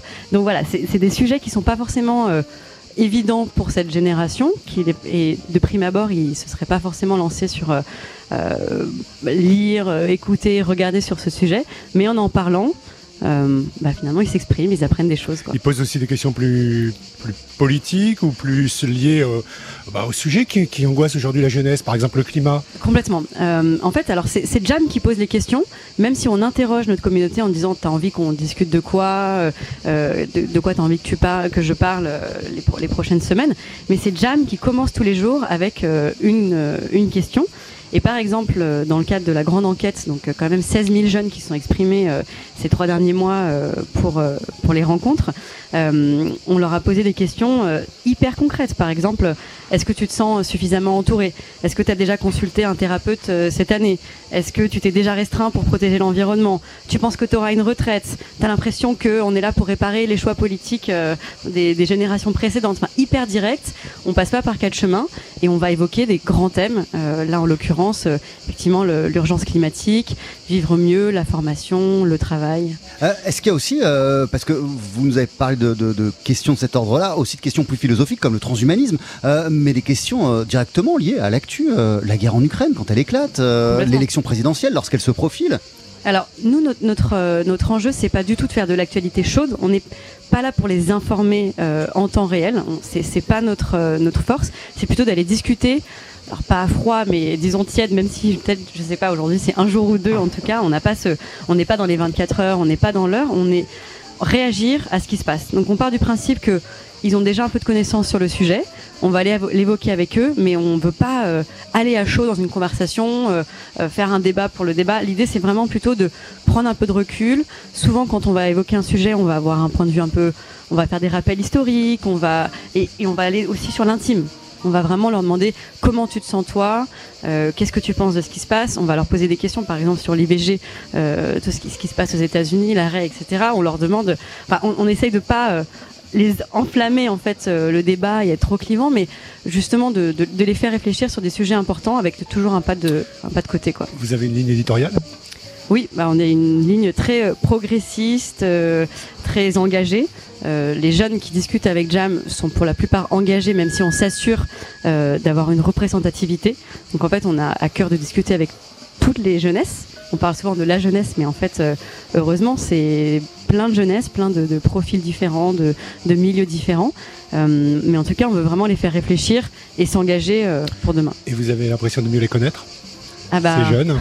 mieux que qui, je sais pas, mais en tout cas, oui, en tout cas, on les connaît bien, puisque tous les jours, des, des dizaines, des centaines de milliers de conversations euh, sur des grands sujets.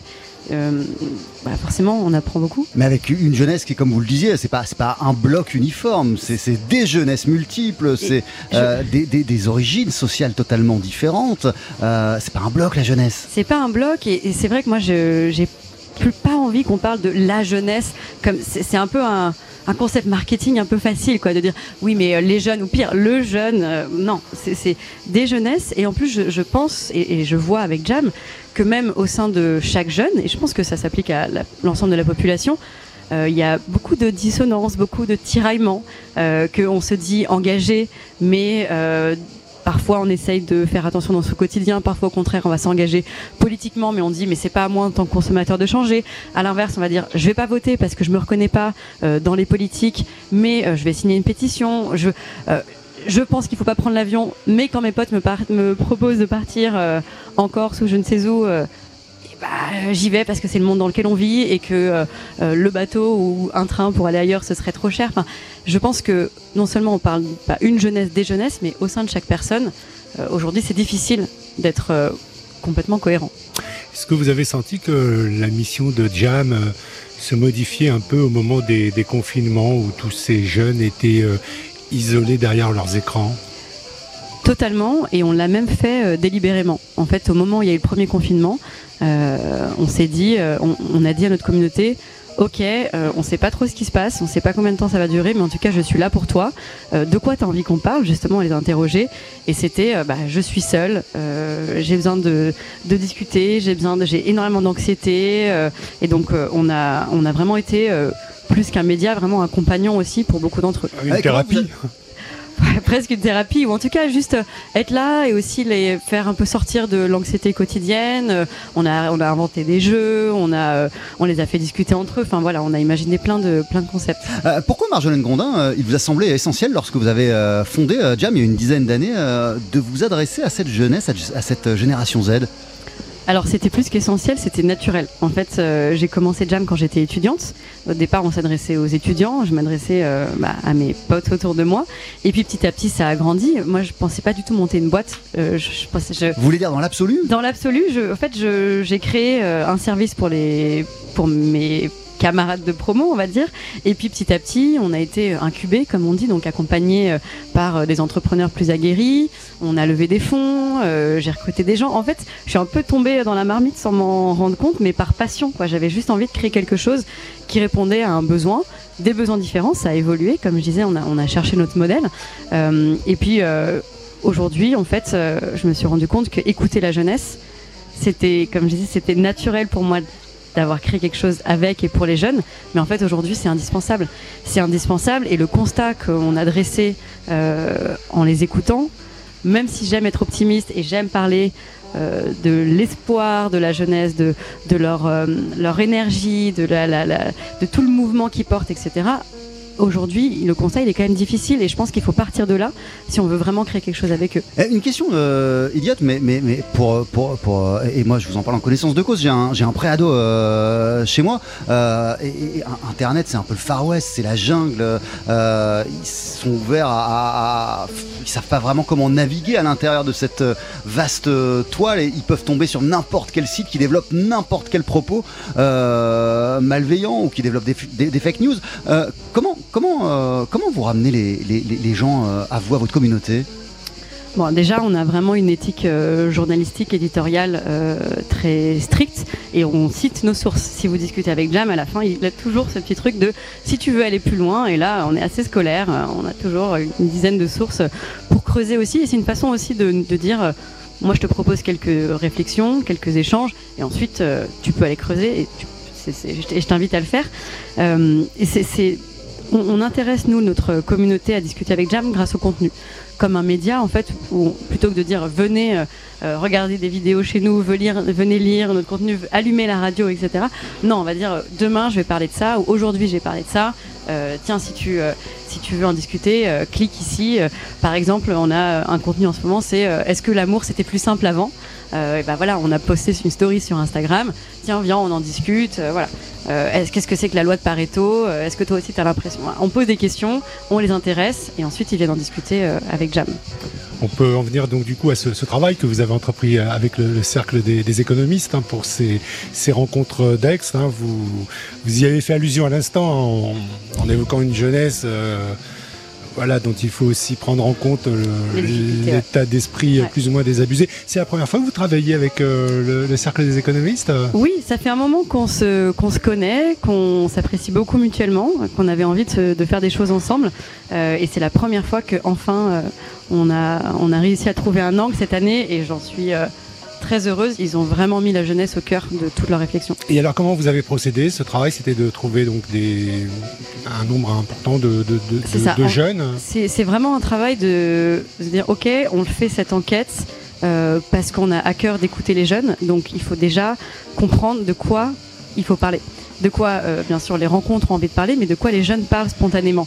Donc, on a quand même déjà commencé par un travail de euh, écouter au sein de Jam euh, les grandes thématiques qui animent les jeunes pour les confronter en fait aux thématiques qui animent les, les politiques, les décideurs. Et donc, on a pendant trois mois mené une conversation auprès de 16 000 jeunes euh, donc vraiment 16 000. 16 000 jeunes qui se sont exprimés euh, avec euh, leur clavier, parfois en tapant sur des boutons pour choisir des réponses, mais parfois aussi en, écrivant du contenu passionnant pour s'exprimer sur des thématiques du vivre mieux, vivre ensemble, le travail, l'environnement, la santé mentale, etc.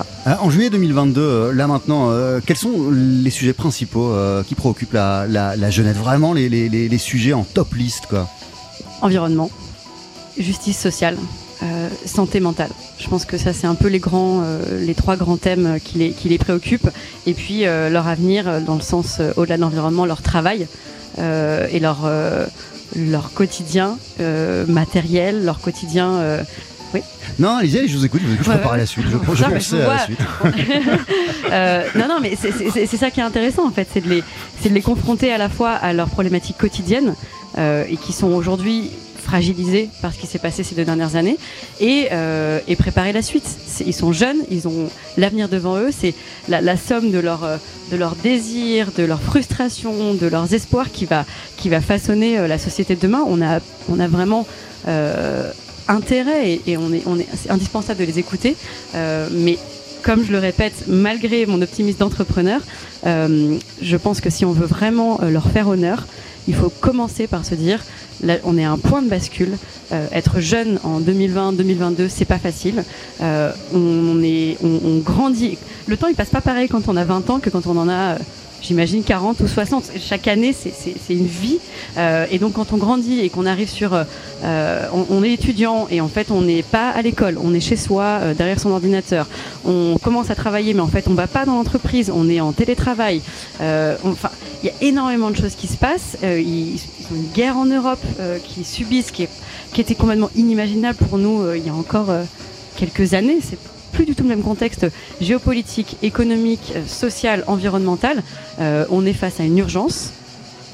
Paradoxalement, à la fois urgence, mais il faut faire pause pour se poser les vraies questions. C'est ce qu'on a fait avec le des économistes. Et commencer par se dire, OK, ils sont engagés, même s'ils votent pas. 75% d'entre eux se disent euh, engagés, voire très engagés. Mais quand ils votent pas, c'est pas par manque d'engagement, c'est parce qu'ils ne croient plus à la politique et ils se sentent pas représentés. Et quand on les challenge en disant comment tu peux dire que tu es engagé si tu votes pas? Ouais, mais en fait, euh, j'ai aucun candidat qui me représente, aucun parti. Donc c'est un engagement. Et, et, ça passe par autre chose, ça passe par des pétitions, ça, passe, par, des euh, engagements sur des sujets précis. Des digitales, des associations. En fait, pour près de la moitié d'entre eux, 44% pour être précis, c'est l'échelle de la communauté, de la collectivité qui est la meilleure échelle pour agir le local plus que le global euh, et la communauté plus que la ville ou même l'Europe. Euh, au-delà de ces rencontres euh, économiques, à quel moment vous confrontez ces témoignages de la jeunesse bah, au monde des adultes, au monde de l'entreprise, au monde des dirigeants, au monde politique? Alors ça, c'est quelque chose dont je suis, je suis plus que heureuse en fait, c'est qui me, qui me, rassure, c'est qu'en fait depuis quelques années, euh, il y a quelques années on parlait des jeunes, euh, il y avait c'était un peu cette l'anecdote de oui moi aussi mes enfants j'ai du mal à les comprendre, mais bon c'est les jeunes, il faut que jeunesse se passe etc. Et puis on a commencé à se dire, ok, il y a peut-être un vrai changement, une vraie rupture avec cette génération. on a peut-être besoin de les comprendre en tant que collaborateurs, en tant que clients, en tant que co-citoyens. Et puis aujourd'hui, il y a une urgence. C'est plus un peut-être, un euh, ce serait bien. C'est ok. Pause, euh, urgence. Là, il se passe quelque chose. Si on n'arrive pas à comprendre nos jeunes, euh, on n'a pas compris demain. Et pour dire très simplement, on est dans la merde parce que la jeunesse, elle arrive sur le marché du travail, elle va représenter la majeure partie des collaborateurs d'ici à quelques années. Euh, elle commence à, consommer, à vivre, à s'engager en politique ou en tout cas s'engager euh, pour euh, la, collectivité. Et aujourd'hui, euh, les entreprises, moi je suis en contact avec des dirigeants, avec des politiques qui me demandent, mais ok, comment est-ce qu'on fait pour euh, mieux comprendre les jeunes, euh, pour travailler avec eux, pour interagir avec eux, et surtout maintenant ils les prennent au sérieux. C'est pas euh, le jeune comme je disais en préambule. Ok, il faut le comprendre et peut-être le réorienter un petit peu, et il faut composer avec cette jeunesse, pas forcément facile. C'est en fait, ils ont peut-être des réponses qu'on n'a pas. Et c'est notamment passé par la question de l'urgence climatique, euh, où c'est la jeunesse qui a ouvert les yeux au reste, au reste La génération climat, c'est pas un mythe, même oh. s'ils sont pas tous euh, euh, en train d'aller euh, élever des chèvres et euh, déserter, euh, comme on entend. On, nous, on a, chez Jam, on appelle ça des activistes du, citoyen, du, du, du quotidien, pardon, des activistes du quotidien. C'est des petits gestes. En fait, ils sont tous sur une échelle. L'échelle, elle est là. Il n'y a pas de je suis, je suis concerné ou non. C'est évidemment que je suis concerné. Si je le suis pas, euh, j'ai pas compris ce qui se passe autour, autour, de moi. Et après, il y a une échelle, bien sûr, entre ceux qui euh, plaquent tout pour euh, devenir activistes euh, et s'engager, ou ceux qui le font par petits pas. Il y a un spectre, mais en tout cas, ils sont tous quelque part sur une échelle de l'engagement. Vous avez aussi questionné leur rapport avec leur méfiance ou leur confiance par rapport à des notions comme le travail, comme l'éducation? Ah, Évidemment, là, on a des chiffres alarmants. Euh, qui nous montre par exemple que 81% des jeunes ne s'estiment pas assez formés euh, à l'entrée du, marché du, sur l'entrée du marché du travail. Et 73% considèrent le système éducatif pas au niveau. Et pour plus d'un quart d'entre eux ils le disent pour citer leurs mots super dépassé. Donc ils se sentent pas du tout accompagnés par les institutions qui sont censées les préparer à l'entrée euh, dans, leur vie active.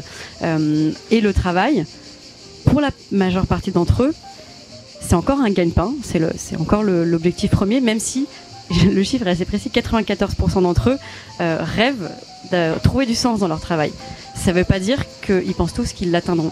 Et ça, je pense qu'on on a une mission énorme euh, pour les aider à atteindre cet objectif. Merci beaucoup Marjolaine Grondin. Vous êtes euh, la fondatrice euh, de Jam, le premier média avec lequel la jeunesse peut discuter, peut parler de toutes sortes de sujets. Merci mille fois. Bonne fin de rencontre. Merci beaucoup. Et à très très, à très bientôt. bientôt. Euh, D'ici une poignée de secondes, on, on, va entendre le Dirty Dozen Brass Band. On va partir comme ça quelques instants à la Nouvelle-Orléans avec Merci Merci The Ecology. On reste quand même dans le thème et dans les préoccupations de la jeunesse. Et euh, avec Laurent Sapir, pour conclure cette euh, émission, on reviendra sur euh, la présence, la venue ici aux rencontres euh, en, en, début d'après-midi de la Première ministre Elisabeth Borne. À tout de suite. Ouais. TSF Jazz, Summer of Jazz, en direct des 22e rencontres économiques d'Aix-en-Provence. Et on a parlé avec Marjolaine Grondin, la fondatrice de Jam d'urgence écologique. Ça nous a donné envie de réécouter ce morceau du Dirty Dozen Brass Band, sa version de Mercy, Mercy The Ecology classique de Marvin Gaye. Pour conclure la première partie euh, de cette présence aux rencontres euh, économiques, j'aimerais revenir euh, avec vous, Laurent, sur la présence cet après-midi, là, à quelques mètres de nous, de la première ministre Elisabeth Borne, qui est, passée aux rencontres économiques, qui s'est exprimée devant le public. Bah oui, c'était l'événement de la journée, hein, avant la, venue demain de Bruno Le Maire, le ministre de l'économie, Elisabeth Borne, qui a donc exposé sa vision des transformations du monde, le thème donc de cette nouvelle édition des rencontres économiques d'Aix-en-Provence. Elle a euh, déjà relevé, hein, pour faire écho aux propos tenus il y a quelques minutes par notre invitée, fondatrice du, média en ligne Jam, que nous avons en France un système éducatif qui sait produire l'excellence, mais dont le principal défi tient au fait que bah, ce système éducatif, c'est aussi l'un de ceux qui reproduit le plus les inégalités. Elisabeth Borne qui a évoqué également un sujet euh, euh, très concret, enfin un sujet d'actualité, puisqu'elle a laissé entendre qu'il va y avoir des aides plus ciblée suite au, au bouclier euh, euh, tarifaire sur les prix de, l'énergie, euh, ciblé en l'occurrence sur euh, les revenus modestes. On n'imagine pas demander aux Français, à commencer par les Français modestes, de payer leur gaz 45% plus cher ou leur électricité un tiers plus cher. C'est ce qu'a déclaré donc euh, la Première ministre. Elle a aussi évoqué les suites de la guerre en Ukraine, ce qui suppose en termes de transition vers un autre modèle économique ou énergétique euh, bah, qu'il va falloir faire selon elle en un an ce que l'on faisait avant en dix ans. Et puis euh, la chef du gouvernement s'est référée à, plusieurs reprises à la période Covid et, et post-Covid, l'occasion pour elle de soutenir à fond le télétravail tout en s'inquiétant de l'isolement et des tensions qu'il peut provoquer. On voit qu'on ne sait peut-être pas quelle est la menace qui va venir, mais se préparer à affronter des crises, ça permet aussi de faire face à l'imprévu. On voit que la crise Covid aura un impact durable dans, notre, enfin, dans les relations que chacun peut avoir avec les autres. Euh, Moi, je soutiens euh, à fond le télétravail. Je suis quand même assez inquiète que peut-être le manque de lien social pouvait à la fin créer du désarroi, créer de la colère. Enfin, je pense qu'il faut quand même qu'on soit attentif au fait que ça ne doit pas être l'occasion de passer encore moins de temps avec, euh, avec d'autres êtres humains, si je peux dire, et de passer encore plus de temps euh, devant les écrans. Voilà la première ministre Elisabeth Borne en début d'après-midi aux rencontres économiques d'Aix-en-Provence. Elle s'est exprimée dans l'amphien, ce même amphi euh, où va jouer. Et là, il est en train de s'installer pour commencer sa balance. Le bassiste Marcus Miller. Le concert va commencer à 22h. On pourra le suivre en direct euh, sur TSF Jazz. Et avant cela, on a même un beau cadeau pour vous. Déjà, ça c'est un cadeau fabuleux. Euh, avant, Marcus sera à notre micro. On va prendre de ses nouvelles. Comment va-t-il? Il va répondre à cette question. Rendez-vous à partir de 21h30 sous la tente de TSF Jazz aux 22e rencontres d'Aix-en-Provence. Mille merci euh, à Pauline Porcheron, merci à, Jean-Hervé euh, Lorenzi de nous accueillir cette année. Merci au Cercle euh, des économistes et aux rencontres économiques d'Aix qui se déroulent jusqu'à demain soir. Merci aussi à Lucille Ossel qui a réalisé cette première partie d'émission. On vous retrouve Lucille tout à l'heure en compagnie de Mister Marcus Miller. TSF Jazz, Entreprendre. Startup Nation. en direct des 22e rencontres économiques d'Aix-en-Provence. Premier cordée. Croissance. On est toujours installé au Parc Jourdan en plein cœur d'Aix-en-Provence où se tiennent jusqu'à demain soir les rencontres économiques. On le disait, c'est la 22e édition de ce forum annuel créé au début des années 2000 à l'initiative du Cercle des économistes. L'idée, c'est de rassembler autour de thèmes économiques, sociaux, sociétaux, des chefs d'entreprise, des universitaires, des économistes, des représentants d'ONG, euh, des décideurs politiques, des intellectuels et de débattre euh, des grandes questions de notre temps. Ce qu'on a fait nous aussi, si vous étiez euh, avec nous en fin d'après-midi, on a parlé GAFAM, on a parlé responsabilité sociétale des entreprises, jeunesse, urgence climatique. Les débats se poursuivent jusqu'à demain soir, mais ce soir, les participants vont souffler et ils vont danser, ils vont vibrer au son d'un grand monsieur euh, qui nous a rejoint d'ailleurs autour de la table, le bassiste Marcus Miller. Bonsoir Marcus. Bonsoir, how are you? Fine and you, it's so good to see you back finally Yeah, in. Europe, in France. Yes, it's been a long time. long time. So nice to be back. Euh, comment allez-vous pour commencer? How do you feel right before your concert? Oh, I feel excited to, uh, you know, to be able to play for people. Um, two years of playing only in the studio, you know, um, doing uh, virtual concerts. Ouais, voilà, deux ans à, à jouer seulement de la musique dans les studios et à faire des concerts virtuels. After a while, it gets a little boring, you know? Ouais, à un moment, ça a commencé euh, à, à- à m'ennu- à- à m'ennuyer. Euh, at the beginning, it was fun, and at the end, it was boring? At the beginning, it was a nice break. Ah, c'était un bon break au début, ouais, une bonne pause. I mean, no more airplanes for a while. You know, that was very nice. Ouais, ouais, plus, plus d'avions, euh, plus d'aéroports. Donc au début, c'était bien. But It was after- the beginning. Yes, just but after a while, you realize, wait, I'm not doing what I do. Et à un moment, vous vous arrêtez, vous vous dites, mais là, j'arrête, j'ai arrêté de faire euh, ce que je fais tout le temps, tout le temps. Exactly. So it's nice to be back. We played our first concert of the tour was in uh, Iceland. Le premier concert de notre tournée européenne, c'était en Islande. What a Yes. great place to begin a tour. It's beautiful. It was my first time. It was a little bit cold, Ah oui, il fait un peu froid. but uh, It was your nice. first time. My first That time. means that uh, there is still some countries that uh, Yes. you never been and you Yes. never played. Yes, I've never been to India. Ah, je suis jamais allé en Inde, par exemple. But I've been everywhere else. Ah mais je suis allé partout, euh, partout ailleurs. Euh, quand vous vous êtes installé autour de notre table, Marcus Miller, on entendait Tina Brooks, Stranger in Paradise, qui est le Blue Note des années 60. Vous êtes, vous, aujourd'hui, un, blue, un artiste Blue Note, le représentant, euh, l'un des représentants des années 2020 euh, de Blue Note. Qu'est-ce que ça vous fait de vous replonger à la source de l'âge d'or? What do you feel when you go back uh, to this old golden age of Blue Note? This is um, from 1954 to 1965. That's my favorite period. Ah ouais, de 1964 à 1965, c'est ma période préférée. Oui. Uh, the music just was so beautifully soulful, sophisticated, you know, profound. I just love that, and I listen to it all the time. You keep on lis- listening to it all the time? All the time. I don't listen so much to contemporary music. Ah, j'écoute pas beaucoup de musique d'aujourd'hui. Moi, j'écoute vraiment euh, plutôt euh, voilà ce Blue Note des années 60 parce que euh, il y avait de la profondeur, euh, il y avait quelque chose de très soulful dans la musique. C'est quelque chose euh, qui me plaît. Et, et quels seraient vos albums Blue Note favoris, euh, Marcus Miller? Uh, you know, um, maybe uh, the John Coltrane Soul Train? No, Blue, Blue Train. Train. Blue Train, yeah, I think that's my favorite one. But Herbie Hancock did some beautiful Blue Note albums early on. Um, uh, what was it called? Maiden Voyage. Ouais, l'album Maiden. Voyage euh, de And Derby Hancock. Speak Like a Child. Speak Like a Child également. These are beautiful records. And then, um, you know, it's just so many. Lee Morgan and just everybody. Uh, speaking about uh, Speak Like a Child, uh, which is an album where we can hear uh, Ron Carter. Uh, Ron Carter, uh, a, few months ago, uh, celebrated uh, his uh, 85th uh, anniversary. Il y, a, il y a quelques mois à peine, Ron Carter, il a célébré ses, ses 85 ans. And I, I, I even guess that you've been on stage together recently. Vous avez partagé la scène récemment avec Ron Carter. Well, we, um, he came to my show. Ah, c'est lui qui est venu à mon concert. He didn't. I was playing at the Blue Note in New York City for two weeks. Je jouais euh, pendant deux semaines euh, au Blue Note. J'étais programmé au Blue Note pendant they, deux semaines. They call it a residency, you know, where you're just there for a long time. you Ah, c'est ce qu'on appelle une résidence. And every night I had a different guest. you Avec know? un invité différent à chaque fois. And uh, Ron Carter was sitting in the audience, and I gave him a look. I said, like, do you want to play? But he was enjoying it. He was enjoying listening.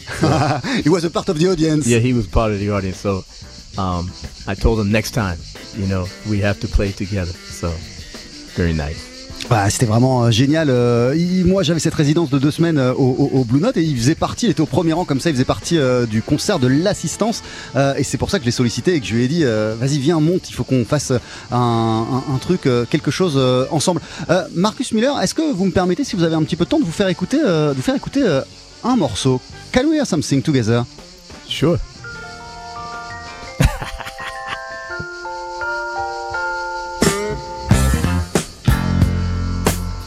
Radio TSF. Radio TSF avec le funk. C'est Marcus. C'est un morceau de mon petit frère Bernard Wright. Il nous a quittés il y a deux mois. Ouais, on a appris récemment la disparition de Bernard Wright. Euh, là, on entend euh, Abo Glabo Tribine, extrait euh, de son album Nard, qui est sorti au tout début des années 80. Vous êtes présent sur cet album, euh, like thousands and thousands of people. Euh, I'm crazy of this album, uh, which is kind of uh, a perfection in, in terms of, of, of jazz funk. Yeah. How, how- how could you explain the perfection in it? Comment vous expliquez la perfection qui se dégage de cet album du début à la fin? It was that period, uh, 1980, 1979, 1980, and we in Jamaica, Queens, where we're from, in New York. Ouais, on vient, on, on- on vient du Queens, euh, de Jamaica, dans le Queens. We had a lot of funk, you know, from the 70s, but we also had John Coltrane living in the in the neighborhood, and Count Basie. Ouais, Basie Coltrane, ils sont passés par ce quartier. It was a quartier uh, that pas très cher un pour des musiciens pour habiter. oui.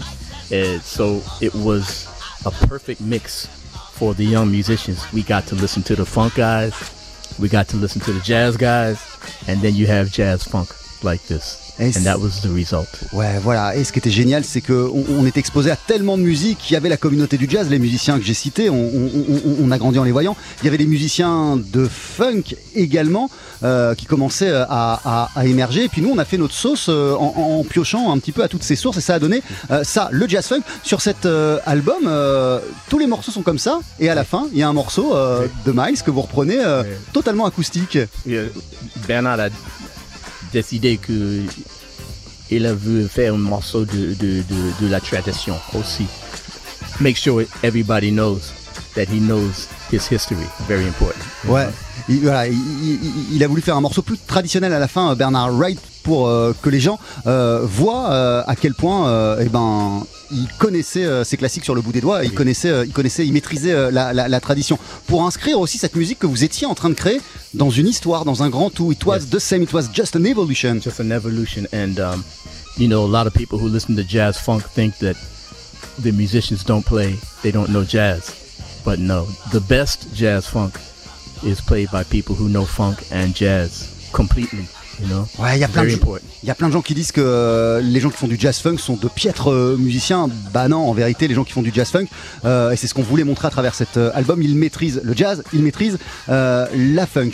Euh, Et en fait, Bernard Wright, il a eu 16 ans à ce temps. eh oui, ce qui est incroyable, Oui, c'est que Bernard Wright, oui. il avait 16 ans au moment de cet album, ouais, ça c'est fou. C'est fou.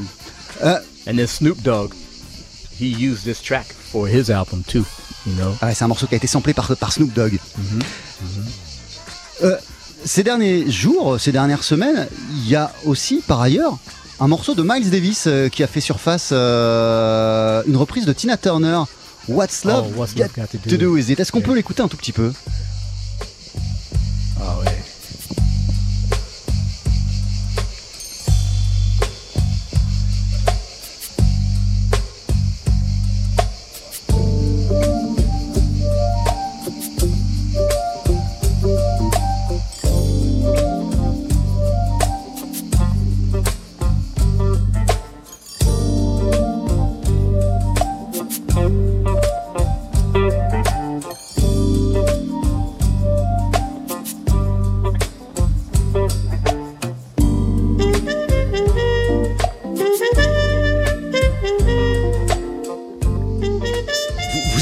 Morceau, Marcus Non, non. Non, vous n'êtes pas sur ce morceau Je pense que c'est en 1986, quelque Vous, chose comme vous, ça. vous l'avez entendu celui-ci Quelque- 85, je pense. did you, did, you, did, you, did you hear it This tune No, just uh, well, I heard it a couple of months ago, but that was the first time, you know? Ouais, c'était la première fois. euh, Yeah. euh, Miles Davis, uh, who plays Tina Turner, this is crazy. Well, you know, we, we knew that uh, he played some Cindy Lauper and, and, and all the music he loved, but this is crazy. yeah, this is. I wasn't ready for this, you know. But listen, he played he played music from Snow White. he played music from Guys and Dolls, you know. So At the very beginning. uh, at the very beginning, Yeah, yeah. I mean, through all of his life, you know. In the '60s, not so much popular songs, you know, but 40s, 50s, and the 80s, he, he loved popular music, you know, because they had the best melodies. Et ouais, la musique populaire, elle, trumpet. elle avait les plus belles mélodies et puis lui il les jouait euh, à, à la trompette. Merci beaucoup Marcus Miller. Juste un mot peut-être sur euh, ce qu'on va entendre ce soir. What are you going to play? You- You're going to revisit your, your, your classics? Yeah, probably revisit some classics, play uh, some maybe some new stuff. But uh, I've been walking around and people have been making requests. I was walking around before the show, you know, and people, man, can you play, you know, can you play tutu? Can you play this? So I think we're gonna have a good time. Yeah, we want to make them happy and to, Yeah. but uh, it means that uh, you've got a new album in preparation? Working on it now, writing some music and preparing so that when we come back, we have new music and we're ready to go. La prochaine fois qu'on reviendra, il y aura des nouveaux morceaux et, Nouveau et voilà, ça, chapitre. Ouais. ça ouvrira le nouveau chapitre. Merci beaucoup Marcus Miller. Thank you very much. Merci à vous. Okay, thank you very much. Have a good concert. Thank you very much. See you soon. À bientôt.